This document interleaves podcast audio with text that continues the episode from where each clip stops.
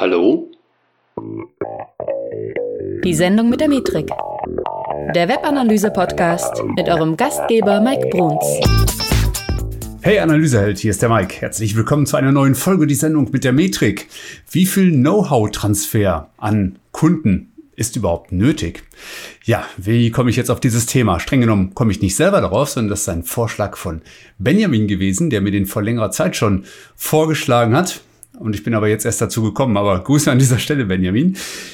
Wie auch immer das Thema zu mir gekommen ist, es gibt ja zwei grundsätzliche Arten von Antworten erstmal. Es gibt also einmal eine komplexe, es gibt eine abwägende, eine differenzierende Antwort oder es gibt die einfache. Die einfache Antwort auf seine Frage, also wie viel Know-how-Transfer an Kunden ist nötig, jetzt aus Sicht der Agentur. Die einfache Antwort, der Kunde muss mindestens die Basics beherrschen. Das ist meine einfache Antwort. Die komplexe Antwort, und äh, wer hätte das gedacht? es kommt darauf an. So, worauf kommt es denn an? Ich sehe einige, naja, ich habe mir so ein paar Stichwörter gemacht, ne, nur damit ich auch ein bisschen vorbereitet bin auf sowas hier. Ich sehe auf der einen Seite als Punkt den Willen des Kunden. Also, will der Kunde überhaupt was lernen? Oder will der auf Dauer überhaupt alleine laufen? Oder will er machen lassen? Ihr, ihr kennt dieses Prinzip von Done for You oder äh, Make or Buy halt, ne? in dem Fall dann Buy oder Auslagern, wie auch immer ihr es nennen wollt. In der Regel halte ich es aber für ein Problem, wenn der Kunde zum Beispiel seine Analyse auslagert. Denn in meiner Welt kennt niemand das Marketing oder die Personas, die, die definiert wurden, die Aktionen, die eingeleitet werden, die beteiligten Personen im Unternehmen und so weiter. Das kennt keiner so gut wie der Kunde selbst. Und ich sehe auch eine große Gefahr sogar darin, sich von außen von außerhalb des Unternehmens auferlegen zu lassen, was wann, wie, wo zu passieren hat. Und für mich ist das ein großer Schritt in die Abhängigkeit. Das heißt, ein Unternehmen macht sich abhängig dadurch, dass es sich an Dienstleister koppelt, die ihnen ständig sagen, was sie zu tun haben. Und das halte ich für gefährlich. Ja. Davon abgekoppelt sehe ich allerdings das Thema technische Implementierung. Die sehe ich absolut separat. Denn die kann und muss auch nicht jeder beherrschen, wie ich finde. Dafür gibt es einfach Spezialisten, die sich das Ganze technisch immer wieder auf den Schirm holen und die auch, ich sag mal, sehr viel investieren, um da State of the Art unterwegs zu sein. Aber das, das, was daraus folgt, diese resultierenden Daten, damit umzugehen, sie zu verstehen, sie interpretieren zu können und daraus Handlung vor allen Dingen abzuleiten, das halte ich für essentiell, dass ein Unternehmen das selber beherrscht. Mal früher, mal weniger früh. Das setzt allerdings auch ein paar Dinge voraus. Vor allen Dingen eine Sache. Neugierde. Und ich habe einige Kunden oder Mentees auch, die sind extrem neugierig. Die stellen viele Fragen und die sind in, in absehbarer Zeit oder in kürzester Zeit mitunter auch dadurch schon so viel besser geworden, dass es wirklich echt Spaß macht zuzuschauen und zuzuhören, wenn sie reden. Ne? Aber eben ohne Neugierde ist alles doof. Das funktioniert leider nicht. Und vor allem, der Kunde also meine Kunden, gehen dann mitunter auch manchmal durch ein Tal. Ja, das heißt, sie bekommen Wissen vermittelt und wollen es dann selber anwenden.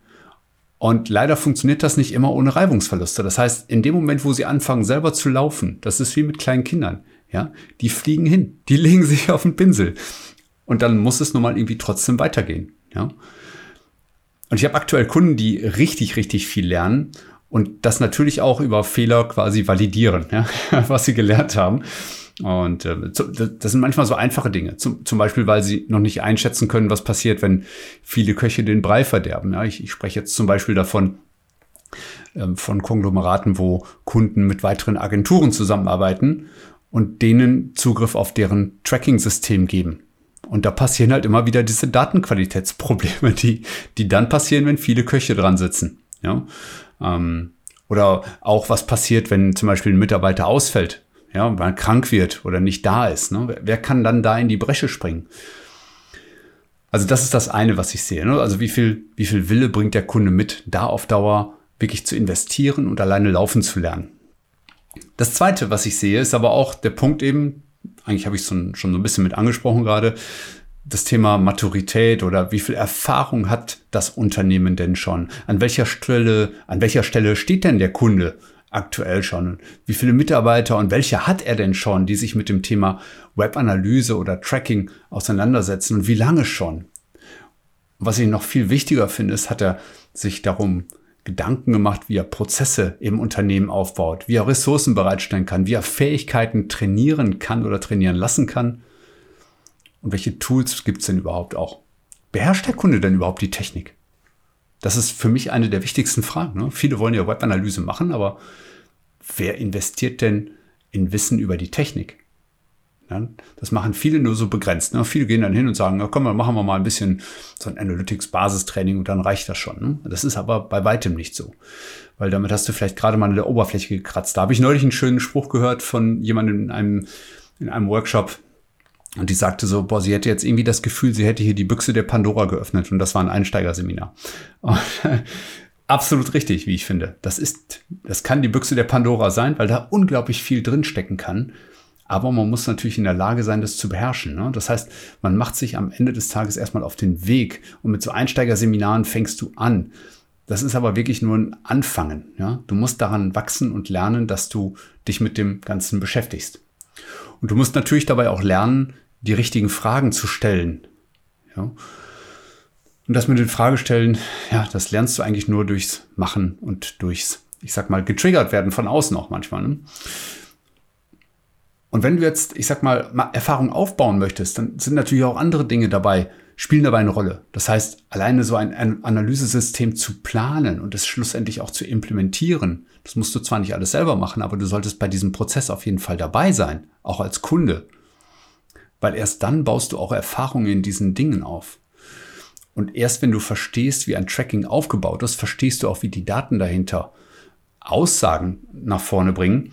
Und ich finde, ähm, ja, dieser Tatsache musst du dir erstmal bewusst werden. Nur dann wirst du in der Lage sein, auch echte Insights zu generieren. Und dieses Insights generieren, ja, dann musst du halt stetig dich mit dem Tool beschäftigen und dich fortbilden. Und ich glaube ja, dass der Kunde an, an jeder Stelle dieser Reise irgendwie berücksichtigt und möglichst gut ausgebildet werden muss. Das heißt, eine Agentur, wenn sie mit einem Kunden zusammenarbeitet, sollte da nicht so eine Art Gatekeeper werden. Das heißt, der Kunde muss möglichst breit ausgebildet werden. Ähm, denn in, in meiner Welt ist es zumindest so, erst wenn es diese Gatekeeper nicht mehr gibt, also die, die die Datenhoheit quasi haben, ja, und die, die einzigen sind, die diese Daten verstehen, Erst wenn es diese Gatekeeper nicht mehr gibt und die Daten quasi breit im Unternehmen genutzt werden können, weil viele Verständnis da, dafür haben und aufgebaut haben, dann ist erst das Ziel erreicht. Dann hast du vielleicht sowas wie ein Data-Influenced Unternehmen oder ein datengetriebenes Unternehmen, vielleicht sogar im Idealfall. Höre auch gerne nochmal in das Thema rein, das ich da mit Urs in Folge 60 besprochen habe, mit Urs Böller von der Raiffeisenbank.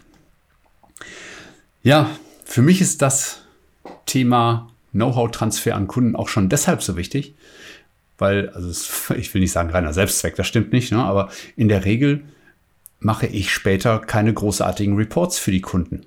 Ja, zum einen, weil ich von automatisiert erstellten Reports nur sehr begrenzt etwas halte. Ja, also das kann man wahrscheinlich auch in der einen oder anderen Podcast-Folge oder in dem einen oder anderen Blogpost von mir durchaus mal zwischen den Zeilen ähm, lesen oder hören. Also ich bin eher Analyse-Fan als Reporting-Fan. Das heißt, für mich geht es eigentlich immer darum, echte Insights zu generieren und über Reportings kriegst du vielleicht, ich sag mal, Anhaltspunkte, wo du mal starten solltest in einer Analyse, aber keine echte Analyse. Und das wird halt häufig auch verwechselt. Und zum anderen liegt es auch daran, weil eben beim Kunden später die ganze Action abläuft und er mit diesen Daten arbeiten muss. Das heißt, selbst wenn ich Reportings habe, aus denen Insights folgen, dann muss beim Kunden daraus eine Aktion erfolgen. Ansonsten ist das alles für die Katz gewesen. Das bedeutet zwar nicht, dass ich jetzt nur von außen zuschaue, ganz im Gegenteil. Also ich stehe gerne hilfreich immer zur Seite und idealerweise bin ich äh, vor allen Dingen zu Beginn der Zusammenarbeit auch noch Teil von vielen wichtigen Entscheidungen oder, oder Implementierungen, Einrichtungen, Konfigurationen, was auch immer. Ähm, aber eben irgendwann nicht mehr so. Ja? Und mir ist aber durchaus bewusst, dass ähm, Unternehmen in der Regel halt nicht so viel Zeit haben, ich sag mal, sich mit Analyse und Technik zu identifizieren, wie ich das vielleicht tue, weil ich mache ja den ganzen Tag quasi nichts anderes als diese Dinge bedienen. Also ein Beispiel, ich habe heute Morgen habe ich bin ich auf ein paar Sachen gestoßen in meinem Tracking. Und jetzt habe ich quasi den ganzen Vormittag einfach damit verbracht, bei mir auf der Website einiges an Tracking wieder umzuräumen. Und ähm, ja, so gehen halt Stunden um Stunden ins Land. Und die Zeit habe ich hier natürlich daran ähm, zu verbringen, weil das mein Unternehmen hier ist und ähm, ich das Tracking hier quasi beherrschen muss. Bei Kunden ist das dann möglicherweise manchmal etwas anders von der zeitlichen Investition. Es können sich eben nicht alle einen Fulltime-Analyst leisten. Nichtsdestotrotz glaube ich, dass es ein wichtiger Job ist, den auch Online-Marketer im Unternehmen grundsätzlich irgendwo mindestens mit beherrschen müssen, zumindest ein Stück weit und daraus eben ihre Insights generieren müssen, um eben zu schauen, wie das Online-Marketing im Unternehmen weiter vorwärts kommt und wie Datenqualität weiter aufrecht erhalten werden kann. Ich nenne ja immer gerne mal das Beispiel vom Garten. Das hast du wahrscheinlich schon mal gehört bei mir. Ähm, ich bin ja der Meinung, dass wenn du einen Garten gebaut hast, äh, dass du auch konsequent in der Pflege sein solltest. Weil wenn du einen Garten fünf Jahre lang nicht beackerst oder Unkraut zupfst oder die Hecke mal schneidest oder was auch immer, dann kannst du dir vorstellen, wie das am Ende des Tages aussieht oder am Ende der fünf Jahre. Ähm, ja, deswegen, also das ist mit Datenqualität im Prinzip genauso oder auch mit Insights generieren oder auch mit Erfahrung. Das wird nicht besser, wenn du es nicht machst. Und deswegen. Ja, das war es eigentlich schon, was ich zu dem Thema loswerden wollte. Also nochmal vielen Dank an Benjamin für das Thema. Ich hoffe, das bringt dich auch ein bisschen weiter. Wenn du jetzt beispielsweise als Agentur mal hier zuhörst oder als Freelancer, dann kann dir das was bringen. Aber auch wenn du Kunde bist und du vielleicht verstehen willst, warum die Agenturen das eine oder andere nicht machen oder machen wollen, Vielleicht ist das dann auch etwas, was dich dann beschäftigt. Alright. Kleiner Hinweis noch. Und zwar erscheint am 4. April das Hörbuch Dein Weg zum Webanalysten. Habe ich lange, lange, lange dran gesessen. Aktuell ist es schon im Pre-Launch draußen. Aber am 4. April wird es offiziell erscheinen. Und wenn du mitbekommen willst, wann es erscheint, wie du Webanalyst werden kannst und warum du es werden solltest und was du dafür wissen musst und so weiter und so fort. Also es sind über fünf Stunden Content nur dazu wie du Webanalyst werden kannst und äh, zu einem Knallerpreis. Also den Link dazu findest du in den Show Notes und dort kannst du dich eintragen, auch in die Liste. Und wenn du dich eingetragen hast, wirst du auf jeden Fall nicht verpassen, ähm, dass das Hörbuch erscheint. Und ich würde mich sehr, sehr freuen, wenn du zu denen gehörst, die von dem Hörbuch profitieren können. Weil ich glaube, dass da nicht nur, nicht nur von mir, sondern auch von vielen befreundeten Webanalysten eine ganze Menge Wissen drin steckt. Also dann wünsche ich dir jetzt bis zur nächsten Folge alles Gute.